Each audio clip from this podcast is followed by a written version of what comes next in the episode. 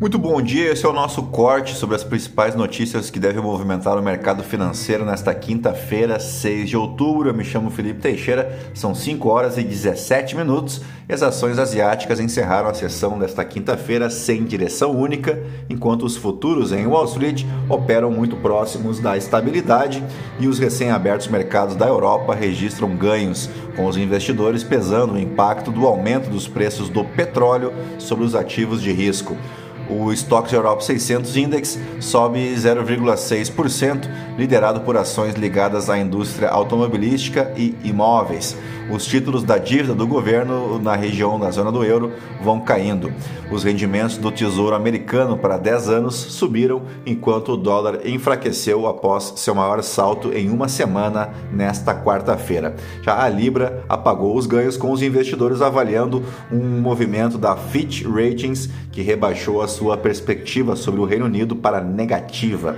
Os investidores estão tentando determinar o impacto da decisão da OPEP+, de reduzir a produção diária de petróleo em 2 milhões de barris.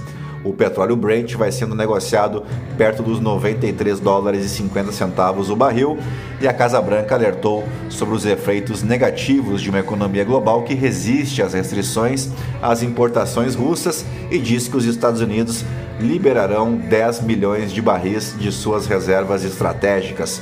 O Goldman Sachs aumentou sua estimativa de preço no quarto trimestre para o Brent para algo em torno de 110 dólares o barril, o que implica um salto de quase um quinto em relação ao nível de hoje.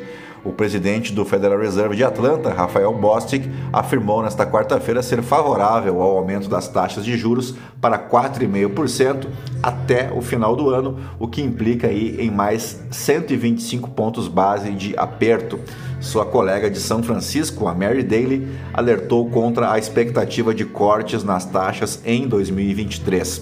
Por aqui, Jair Bolsonaro evitou responder nesta quarta-feira se Paulo Guedes permanecerá no Ministério da Economia em um eventual segundo mandato. Ao ser questionado sobre o assunto durante coletiva da imprensa no Palácio do, da Alvorada, o presidente afirmou que o ministro merece um Nobel da Economia, mas não disse se ele continuará na pasta. Vamos abrir aspas aí para Jair Bolsonaro. Olha, o Paulo Guedes é um exemplo de gestão no momento mais difícil da história do Brasil. Não perdemos emprego em 2020 e 2021, muito pelo contrário. Todo mundo pensava que em 2020 a gente ia cair 10% e caímos 4%.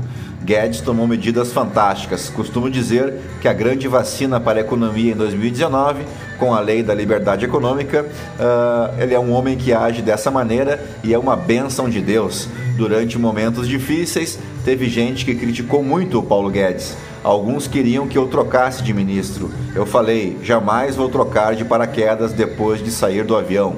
Então, o Paulo Guedes merece respeito da nossa parte, consideração, merece um prêmio Nobel de Economia, assim como Roberto Campos Neto tem recebido elogios no mundo todo, acrescentou.